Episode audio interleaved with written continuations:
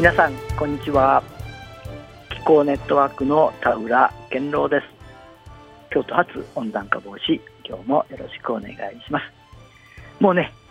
えー、っと2月の最後の日ということでねもう3月になるということなんですがなかなかね2月も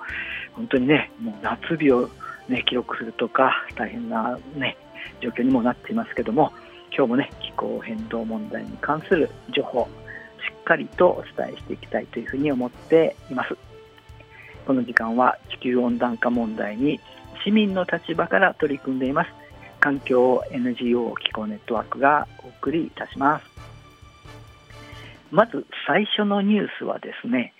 日経新聞がファイナンシャル・タイムスの記事をね掲載をしているんですけれどもその見出しがですね脱炭素を阻む思い込み対策に寄付っていうのは実は多数派ですっていうね見出しがあってこれはビジネスコラムニストのピリタ・クラークさんという人がね書かれているんですけども冒頭にですね読者の皆さんは地球温暖化と戦うために家計所得の1%を毎月寄付する意思がある人がどれくらいいると思っていますか？ということなんですね。どう思われますかね、地球温暖化と戦うために家計所得の1%、結構な額ですよね、毎月、えー、寄付をするっていうね、えー、温暖化のためにまあ寄付をしてもお金出してもいいと思ってる人、何パーセントぐらい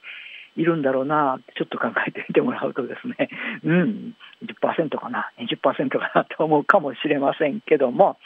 えー、このヨーロッパの、ね、経済学者が、えー、調査した結果ですね69%がやります意思があるというふうにね、えー、言ってるということなんですね。なんともうほぼ7割ですよね。で、えー、ここはやっぱりこうちょっとね予想と違うということで125カ国で13万人を対象にした、えー、研究分析ということで、えー、69%のようなね、えー、高い数字が現れるとは思っていなかった。でどれくらいの人が寄付をする意思があると思うかっていう予想をしてもらってるんですね、逆に。だから自分が出すかどうかじゃなくて、えー、まあ、世間一般の人がね、えー、何パーセントぐらいの人が寄付をすると思っているかって平均では43%ということなんですね。だから自分が出しますよっていうのはもう69%にも上るんですけども、えー、他まあ、みんなが出すのは43%ぐらいじゃないのっていうことでね、半分以下っていうことなんですね。ここがやはりね、すごく大きな、えー、差があって、世界の大多数は気候変動と戦いたがっているが、その多数派が自分たちは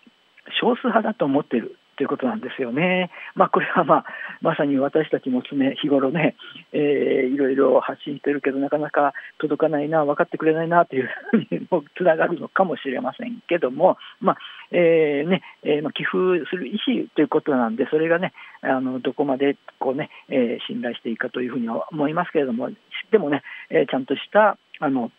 調査結果でそこまで現れているっていうことをね、えー、またちょっと違った、あのこうふうに捉えた方がいいのかなというふうに思います。で、えー、この記事全体ではですねヨーロッパのこととかアメリカのこととかね、えー、どういう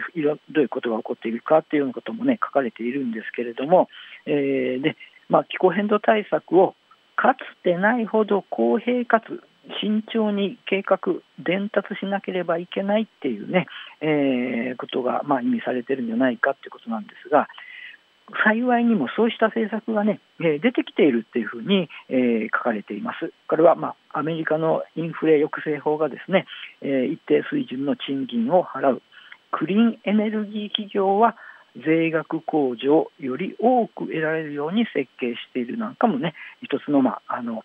後押しする政策というふうに、えー、言われているわけですよね。でただ、行く手の道のりは長い、あまりに多くの気候変動、気候活動家がまだ政治的な意思の欠如を懸念し、えー、ているということなんですね。ただ、まあ、本当にね、21世紀の気候気候政策は難しい、争いが激しい、ねえー、人類は過去に世界経済を素早く脱炭素化したとことが一度もないっていうことは、まあ、当然そうなんですけどね。で、えー、っと少しずつね気候対策が障害だらけに見えても実はそうでもないことかもしれない、ね、そういうふうにね、えー、まあ、あの最後結ばれているわけなんですけども、まあ、なんとね、7割の人がね、ちゃんとね、家計所得の1%、えー、寄付してもいいっていうことは、えー、もしかしたらちょっとね、えー、驚きっていうふうにことかあの、いいふうに解釈していいのかなというふうに思って紹介をさせていただきました。はい。えっと、次のニュースは国内なんですけども、えー、サッカーキング、これサッカーのマスコットのことですかね、J リーグが気候アクションサイトを新設、2018年以降、大雨等による中止試合数が激増しているということなんで、えー、J リーグはですね2月17日に、えー、気候アクションの取り組みをまとめた J リーグ気候アクションサイトを新設したということなんですね。えー、これは、まああの J リーグね、えー、30周年を迎えるということなんですけども、えー、その2023年に、えー、気候アクションを開始し、この先30年、さらにその先もずっとサッカーのある風景を未来につないでいくために、えー、J リーグ、J クラブは地域の皆さんと一緒にアクションを起こしていきますというふうに書かれています。で、えー、なぜね、J リーグが記号アクションに取り組むのか、その思いをぜひ、えー、皆さんに知っていただきたいということもあって、えー、この、えホームページ開設したということなんですけども、えこの J リーグのね、え執行役員、サステナビリティ領域担当の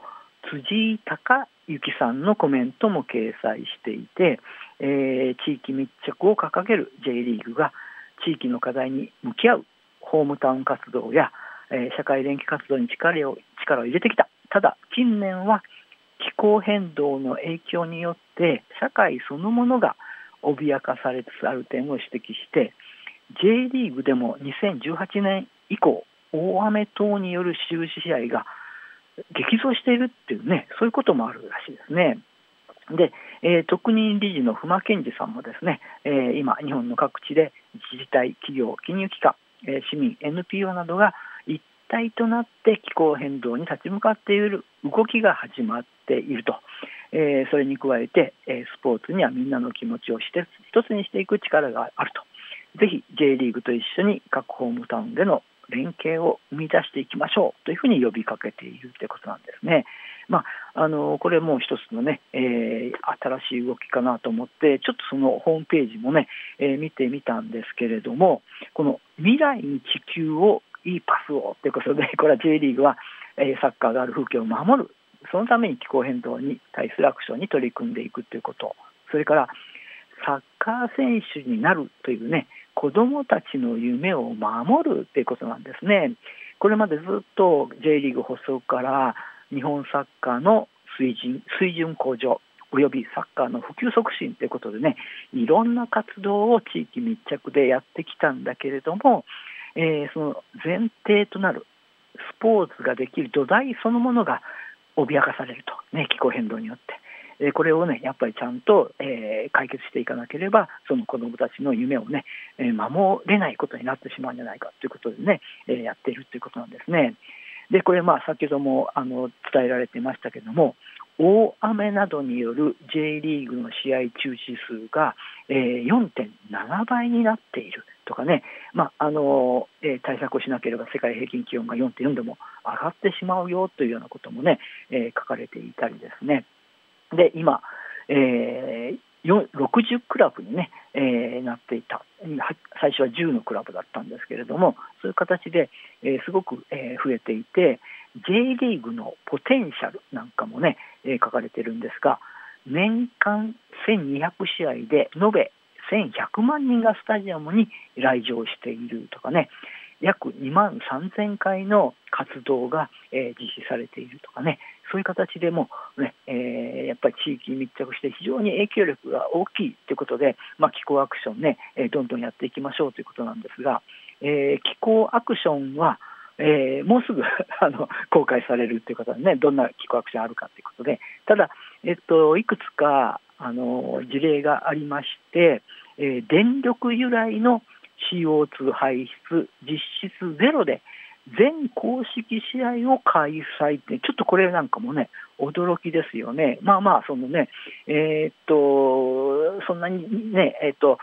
試合時間がね、えー、24時間の中で、えー、一部とはいええー、1200試合ね、あの全部をね、えーまあ、あのフィットの非化石少々、グリーン電力少々を活用して、え再生可能エネルギーで賄っているということに、えなっているとかですね。え地域の再生可能エネルギー普及にも取り組んでいて、え試合会場で再生可能エネルギーの一例として、ソーラーシェアリングに、え似た設備で発電をしているとかね、地域の再生可能エネルギー利用の新たな、え形を示しているということなんで、まあ、これなんかもね、あのえー、としっかりとね、ただ言うだけじゃなくって、えー、ちゃんとこう、えー、取り組んでいるのかなというふうに思いますね。で、えっと、そのあたりから見てみるとね、え、J リーグキングのサステナビリティバージョンなんかも、え、誕生しているというか、J リーグの公式マスコット、えー、J リーグキングね、えー、それがあるんですけれども、それもね、えーまえー、サステナビリサステイナブルバージョンということで、えー、サッカーにとっても大事な話で、えー、サステナビリティを皆さんに届けるメッセンジャーとして、えー、頑張っていきますということね、えー、今もそしてこれから先もずっとサッカーが持続可能であるように一緒に考え行動していきましょうというような、えー、ところを言ってますので、まあ、サッカー界のね、えー、これからの、えーまあ、試合もそうなんですけれども、えーまあ、あの気候変動対策の取り組みなんかも、えー、ちゃんと見守っていきたいなというふうに思って紹介をさせていただきました。はいえっと、最後はね、えっと、ウェビナーの、えー、紹介なんですけども、3月13日木曜日、えー、午後5時からですね、えー、EV と脱炭素、これからの車というテーマで、えー、行います。このあのオンラインのね、えーまあ、ウェビナーなんですけれども、こちらですね、まあ、EV が増えなければいけない、どうやって増やしていくんだろうか、世界はすごく増えている、でも日本遅れてるよね、どうどうしてなんだろうというようなね、えー、ところがあって、まあ、これをね、え、EV、じゃあ、まあ、分かりやすくまずこちらで、えー、どういう状況かっていうのをね解説しようということで、えー、環境エネルギー政策研究所の飯田哲成さん、えー、EV の総論それから、えー、グリーンピースジャパンのね、えー、塩畑真理子さんに、えー、ビジネスの事例 EV をが関連するビジネスの事例なんかもね、えー、紹介していくいただく形なんです。で3月13日木曜日午後5時からね、えー、無料でウェビナー参加できますのでぜひ参加していただけたらと思い紹介させていただきました。ということで今日の京都発温暖化防止を終わりたいと思います。えー、ますますね J リーグも、えー、注目していきたいなというふうに思っております、えー、この時間は気候、ねえネットワークの田浦健郎がお送りいたしました。それではまた来週お会いしましょう。さよなら。